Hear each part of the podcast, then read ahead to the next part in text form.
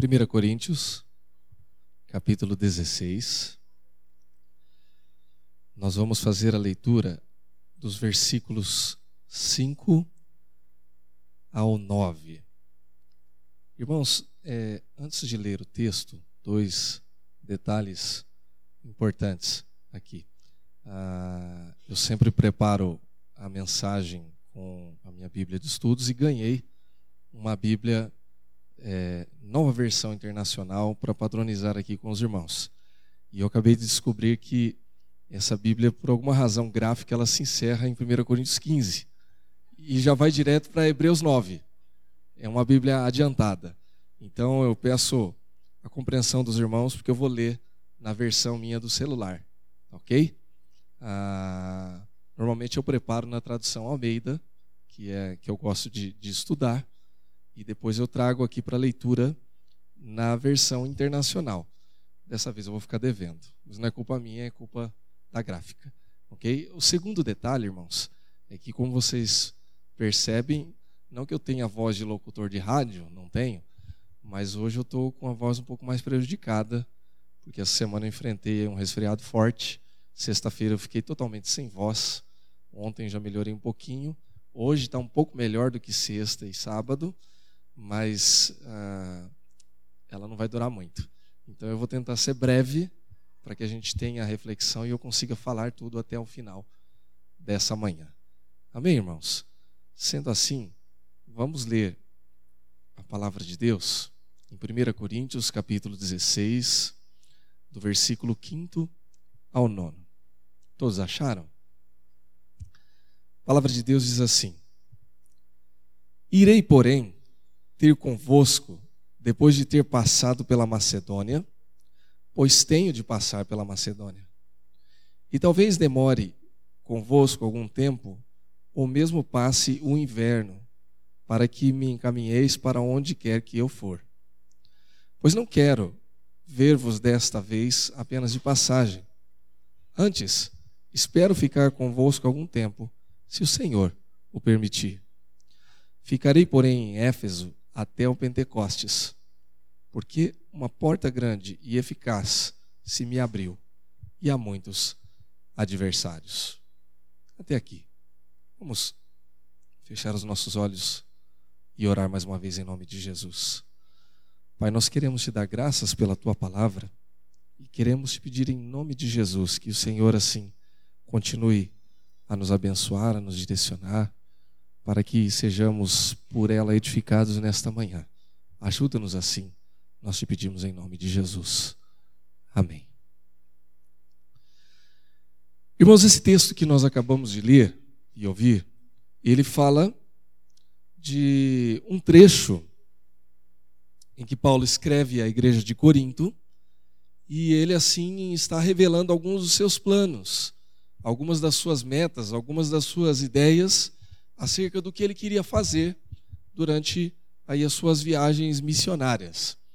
Então, ele diz aos coríntios: Olha, eu quero passar pela Macedônia, eu quero ir para Éfeso e depois eu quero estar com vocês aí mais uma vez, para que a gente possa dar sequência, então, a todos os planos referentes à obra missionária. E ele diz no final: Olha, está abrindo uma porta muito importante para mim e eu quero aproveitar também essa porta, essa oportunidade, para que eu possa, assim, desenvolver aí tudo aquilo que Deus tem posto nas minhas mãos e já sabendo que eu tenho vários adversários que eu vou ter que lidar e enfrentar, então já vou preparado para aquilo que pode vir a acontecer.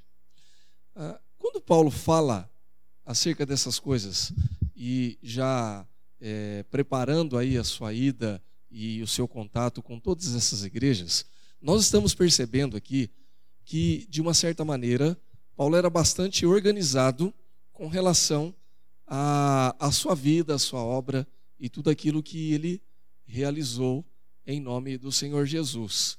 Ou seja, as coisas não aconteciam aleatoriamente na vida e na obra do ministério de Paulo.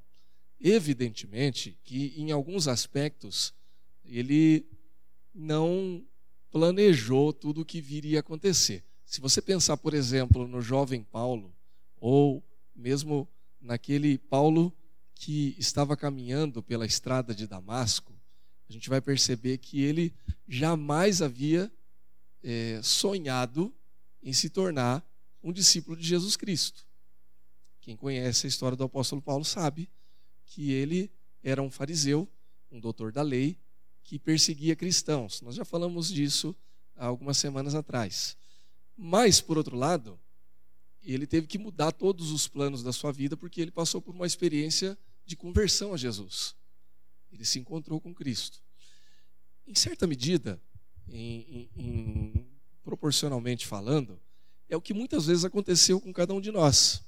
Antes da gente ter um encontro com Cristo, nós tínhamos algumas prioridades na vida, nós tínhamos algumas metas, alguns sonhos, ou tínhamos aí alguma ausência de prioridades e sonhos também, dependendo da sua história de vida. E quando a gente se encontra com Cristo, quando a gente tem uma experiência com Jesus, nossa, as nossas prioridades mudam, os nossos sonhos mudam, as nossas é, ideias e ideais eles são transformados também pela presença de Cristo em nós.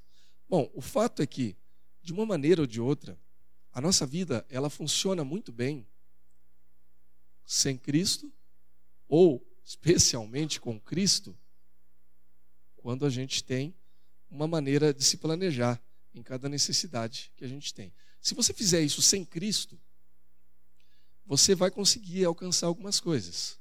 Você vai, talvez, experimentar algumas coisas que você deseja. O problema é que você não vai encontrar a suficiência das coisas que você precisa para a sua vida. Deus te criou para ter um relacionamento com Jesus. Deus nos criou para ter um relacionamento com Ele. E se a gente viver essa vida sem a perspectiva de Cristo, a gente pode encontrar e alcançar algumas coisas na nossa vida aqui, mas esse alcance ele vai ser ainda insuficiente. Alguém já disse, é uma expressão aí, né, que o nosso coração ele tem um vazio do tamanho do amor de Deus. E esse vazio só pode ser preenchido pelo amor de Deus. Quando a gente se encontra com Cristo, esse vazio é preenchido, ok? Graças a Deus por isso. A questão é que, mesmo quando nós temos uma vida com Cristo, e quando as coisas referentes à vida espiritual e talvez até emocional, elas são preenchidas, mas ainda assim, elas funcionam melhor quando nós nos planejamos, quando nós nos organizamos, quando a gente pensa no dia de amanhã, não como algo que precisa acontecer, ou, ah, meu Deus, e amanhã como é que vai ser? Não, não é isso. Mas é quando a gente se organiza mesmo. Igual Paulo fez.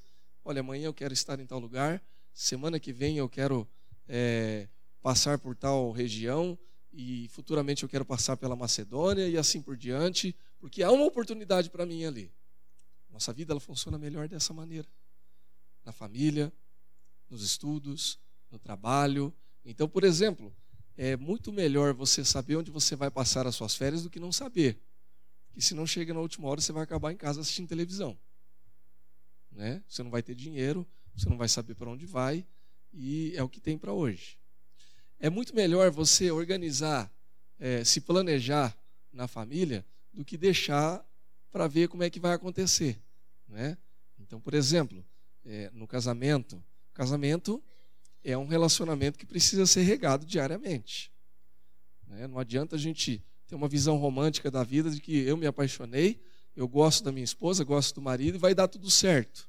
Se a gente não investir, né, de vez em quando ser romântico, é, sair para comer fora, é, fazer um elogio, escrever uma cartinha, é, sei lá, irmão, seja criativo, né?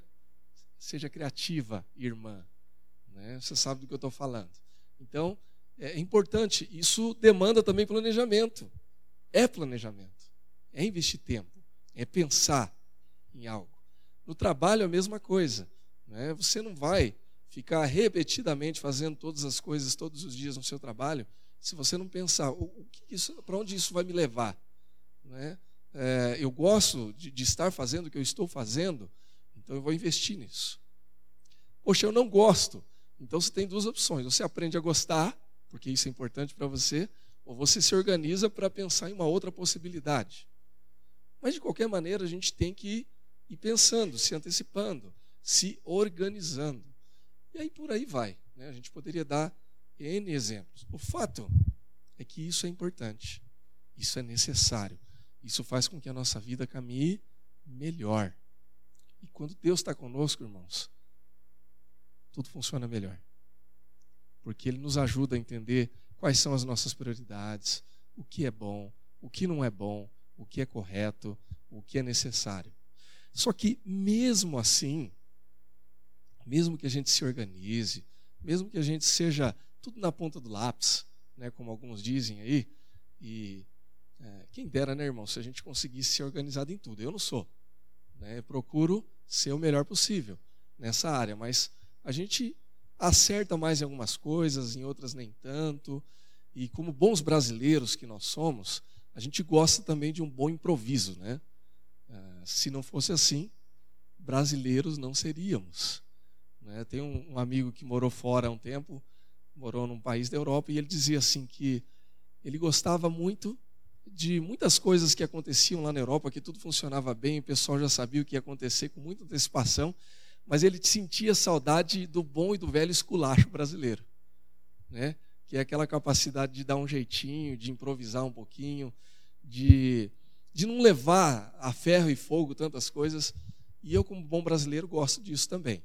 Né? Não sei o que você pensa a respeito disso, mas, é, enfim, a gente se organiza do jeito que dá.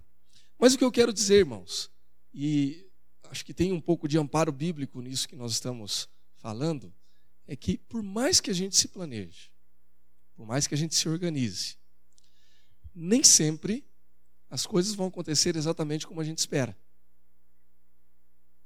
Nem sempre aquilo que você tem como expectativa para que aconteça amanhã ou depois vai dar certo exatamente como você gostaria que fosse. Há sempre o imponderável, há sempre ah, o urgente, há sempre o não planejado que bate a nossa porta e diz assim: olha, amanhã não vai ser desse jeito. Olha, hoje você vai ter que fazer uma coisa diferente. Às vezes você vai se organizar para a sua agenda do dia e você vai ter que improvisar. Você vai ter que mudar planos. Você vai ter que mudar a forma de lidar. Por vários fatores. Coisas acontecem na nossa vida. Uma doença pode aparecer. Ah, uma indisposição pode surgir. Um elemento novo pode aparecer. Né? Ah, você planeja um filho e vem dois. Você planeja dois e não vem nenhum. Você planeja dois e vem três. Você muda seus planos. A vida é assim. Você ama aquele trabalho, mas um dia aquele trabalho começa a ter problemas financeiros e de repente você vem com aquele aviso, que a gente chama de aviso prévio, né, em que daqui 30 dias você não está mais lá, ou antes até. A vida é feita dessas coisas. Agora, é muito importante que, mesmo assim, a gente conte com o planejamento, mesmo sabendo que o empoderável pode surgir. Paulo, quando ele fala aos coríntios, ele está falando exatamente dessas duas, é, dessas duas perspectivas de vida. Ele fala assim: olha, indo porém convosco, depois de ter passado pela Macedônia, pois tem de passar pela Macedônia, talvez eu me demore um tempo com vocês, né? Eu não quero ficar só de passagem, eu quero ficar um tempo bom, eu quero investir esse tempo. Ficarei, porém, em Éfeso até o Pentecostes, porque uma grande porta e eficaz se abriu para mim e há muitos adversários. Ah, resumindo aqui, o que é que o apóstolo Paulo está falando? Ele diz assim: Olha, passei pela Macedônia, quero ficar um tempo bom com vocês, mas Éfeso está me dando uma oportunidade que eu não estava esperando. O imponderável aconteceu. Havia uma oportunidade que ele não estava contando, mas que surgiu que ele não pode perder. E ele quer estar com os coríntios. Mas espera lá um pouquinho. Embora eu queira, embora esse seja meu plano, eu vou ter que lidar com algumas situações aqui. Irmãos, essas coisas acontecem conosco diariamente. E isso pode gerar para a gente tanto a expectativa, o entusiasmo, quanto a frustração. Pode gerar em nós tanto ah, o desejo de fazer algo, como também a angústia de saber se vai ou não dar certo. E isso muitas vezes nos traz problemas, nos traz preocupações. Há muitas pessoas hoje que estão vivendo na expectativa apenas da angústia, do medo, da preocupação. Tem muita gente aí sofrendo por antecipação. Tem muita gente sofrendo angustiada porque algumas coisas não deram certo. E o que eu quero dizer, irmãos, com relação a essas coisas é que isso faz parte da vida. E eu e você precisamos aprender a lidar com isso. Tanto no aspecto positivo, de olhar aquilo como uma grande oportunidade, falar, puxa, eu estava pensando assim, mas apareceu uma oportunidade nova e eu preciso investir nela. Uma porta se abriu no trabalho, na família, na minha vida emocional, na minha vida com Deus, e também no aspecto negativo. Olha, eu queria que as coisas fossem assim, mas não está dando certo. Olha, eu planejei estudar, fazer um curso, mas não vai dar agora. Não sobrou grana. Ou eu não vou ter tempo. Olha, eu queria que em casa fosse assim, só que meu filho está com um problema. Ou minha esposa está passando por uma fase difícil, meu marido está passando por isso. Então eu vou ter que mudar. Não vai ser desse jeito. Vamos repensar a nossa vida. E por aí vai. Então, a palavra de Deus, irmãos, diante dessas circunstâncias, ela nos ensina algumas coisas. Eu queria é, atentar apenas a dois aspectos que a gente vê aqui no texto. O primeiro é que a gente deve continuar a fazer planos, mas crer em Deus.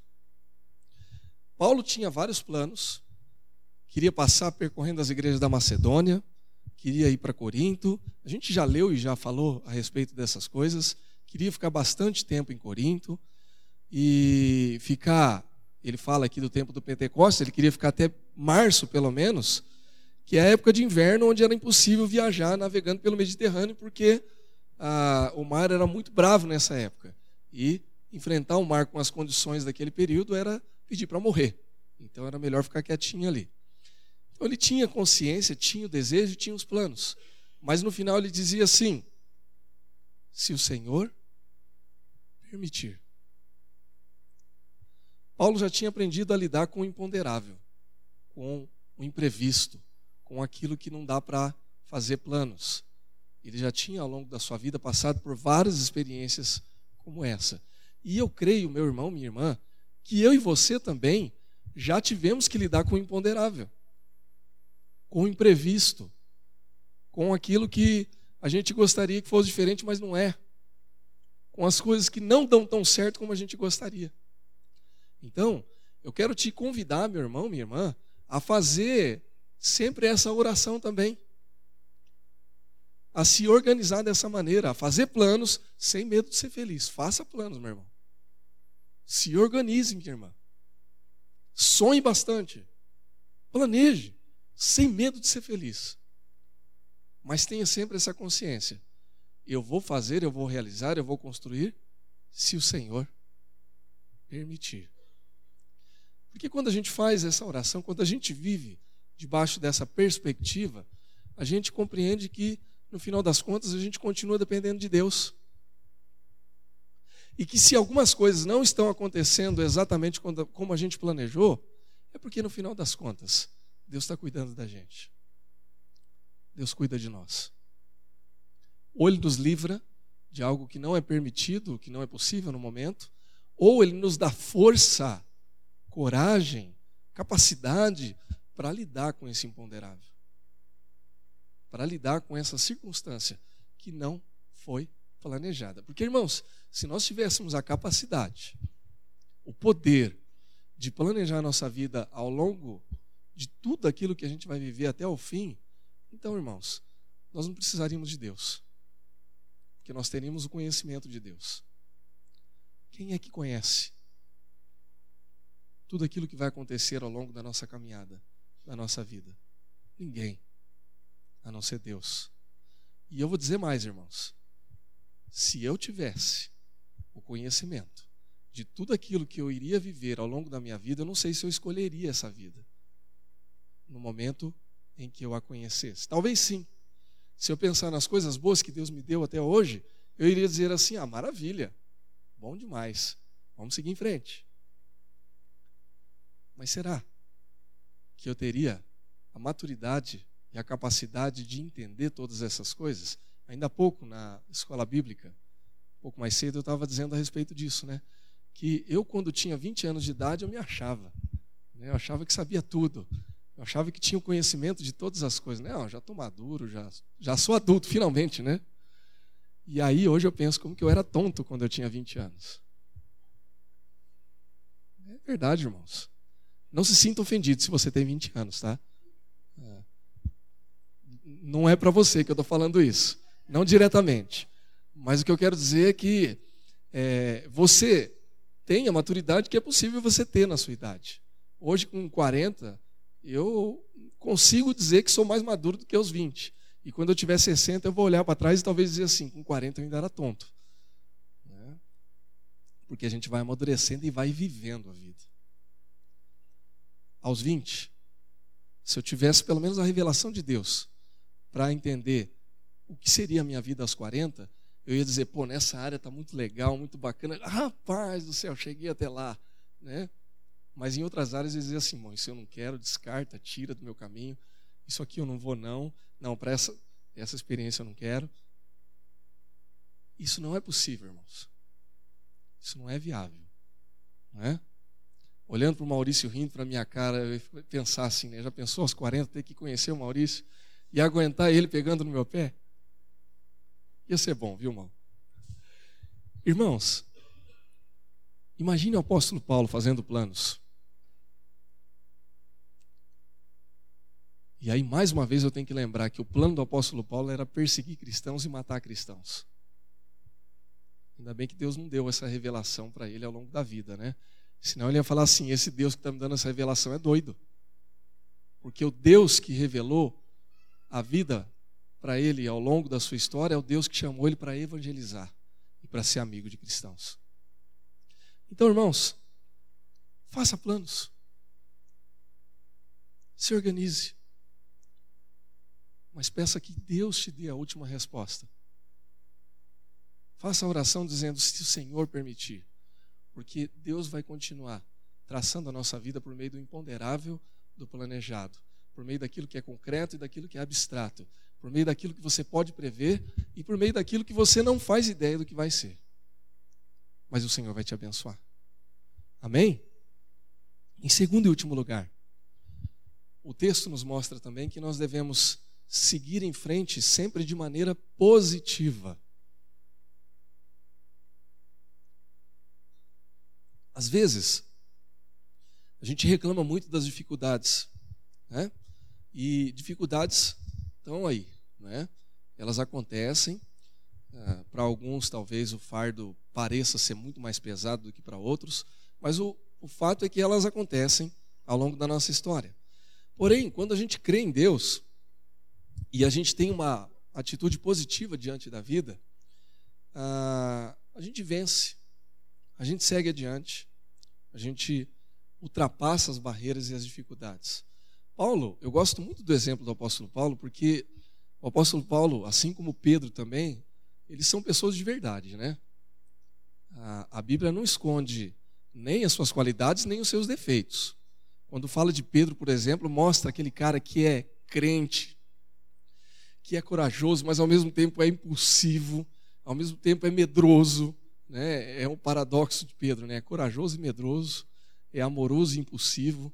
Então a gente vê Paulo também dessa forma. É um cara inteligente, é um cara ah, carismático, é um cara corajoso, ao mesmo tempo é, teimoso, é, briguento, é colérico.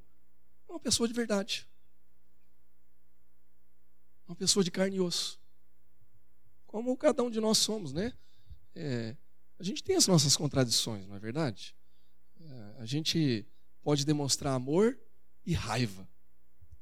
A gente se derrama na presença de Deus, chora na presença de Deus e daqui a pouco vai lá e peca somos nós. Pessoas de carne e osso.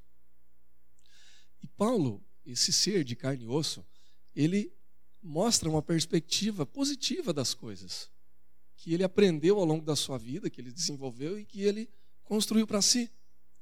Então, Paulo, quando ele fala aqui aos Coríntios, ele mostra bastante dessa perspectiva positiva.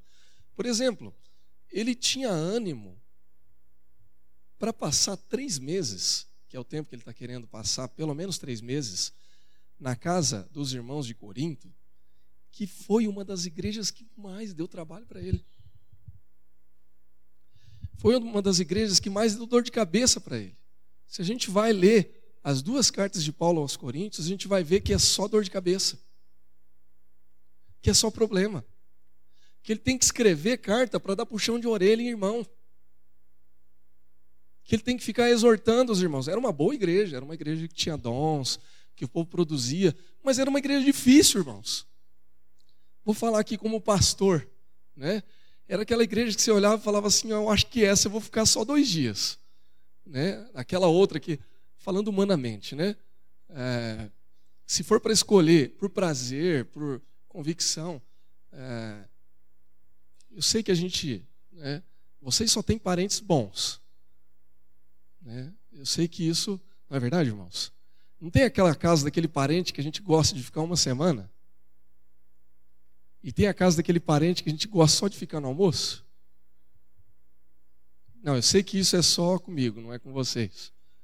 Né?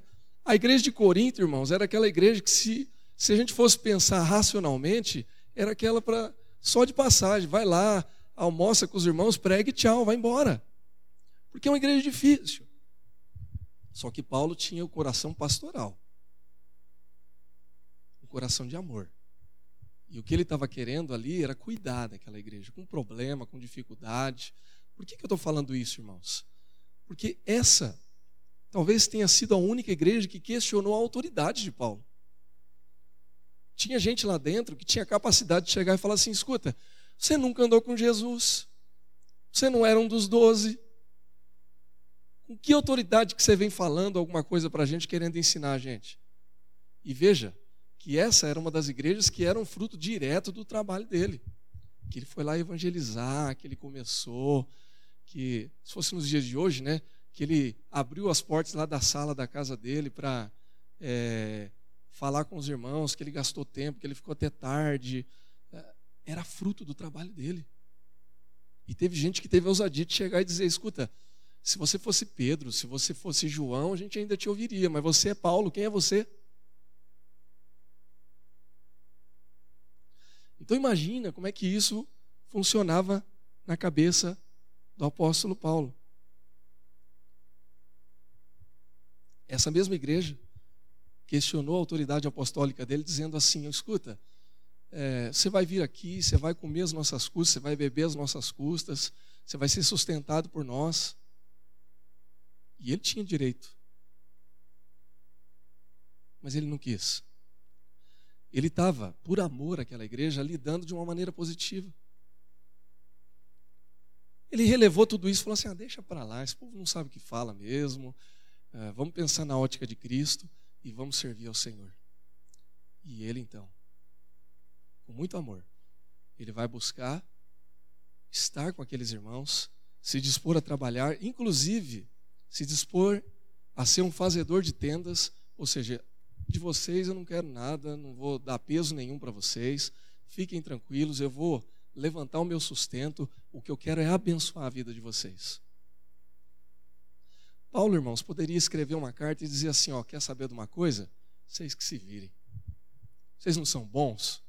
Vocês não são a igreja dos dons? Então arruma um que cuida de vocês, porque eu tenho outras igrejas para cuidar. Era um direito que ele tinha. Mas ele enxergou a perspectiva positiva. Irmãos, às vezes, a gente tem que lidar com rejeição. A gente tem que lidar com problemas. A gente faz planos e muita gente olha para a gente mesmo e diz assim: escuta, é, esse teu plano não vai dar certo, isso aqui eu não quero, tal. Irmãos, vamos relevar. Vamos olhar as coisas de uma maneira positiva. É, vamos é, tentar ser amoroso é, na medida em que a gente pode e sobre medida além daquilo que a gente pode. Porque Deus nos dá, força, nos dá forças para isso. Um segundo aspecto que Paulo age positivamente aqui é justamente no último versículo que a gente lê, que ele diz assim: Olha, ainda vou permanecer um pouco mais em Éfeso, Porque uma porta grande se abriu.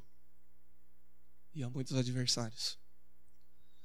Ele sabia que haveria oposição, ele, saberia, ele sabia que ele tinha outros planos, mas ele não podia perder aquela oportunidade. E mais uma vez ele está vendo a perspectiva, perspectiva positiva das coisas. Ah, havia muita gente naquele lugar que ganhava dinheiro vendendo miniatura de, plata, de prata perdão, no templo de Artemis. E muitas pessoas ficavam furiosas com os cristãos, porque uma pessoa que se convertia deixava de valorizar aquelas coisas, deixava de circular dinheiro, ou deixava de vender, ou deixava de comprar. Então o cristianismo era um problema para aquela região, mas ao mesmo tempo havia uma imensidão de pessoas que estavam com o coração sangrando, precisando desesperadamente de uma palavra de salvação. Quando Paulo viu aquilo, ele falou assim: Aqui é o meu lugar por enquanto, porque tem oportunidade aqui. E aqui eu vou enfrentar essa grande oportunidade que Deus está me dando. Ele poderia olhar assim e dizer: Aqui tem um grande problema.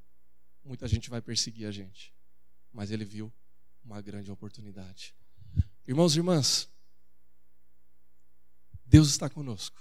Você crê nisso? Deus está com você. Deus está comigo. Deus está conosco. Nós sempre vamos ter dificuldades. Nós sempre vamos ter problemas. Nós sempre vamos ter lutas. Mas se a gente olhar pela ótica de Deus, pela ótica positiva das coisas, Deus sempre vai estar abrindo uma porta. Deus sempre vai estar dando uma oportunidade. Deus sempre vai estar dando uma maneira da gente lidar com as coisas. E aí você pode fazer planos, você pode sonhar, você pode contar com o imponderável também. Mas se você tiver uma perspectiva positiva, sabendo que Deus está com você, as coisas vão se ajustar. Deus vai te abençoar. Deus vai abrir uma porta. Deus vai te dar uma direção. Deus vai te dar capacidade para lidar com a rejeição, com as dificuldades, com as lutas. E Ele vai te fazer feliz. E Ele vai te dar condições para que você chegue até onde Ele quer que você chegue. Talvez não seja o seu plano. Talvez não seja exatamente onde você quer chegar. Mas Deus vai te levar para onde Ele quer te levar. Amém, irmãos? Que Deus te abençoe. Que Deus derrame graça sobre a sua vida. Que Deus te fortaleça e que Ele te leve para onde Ele quer levar. Feche seus olhos.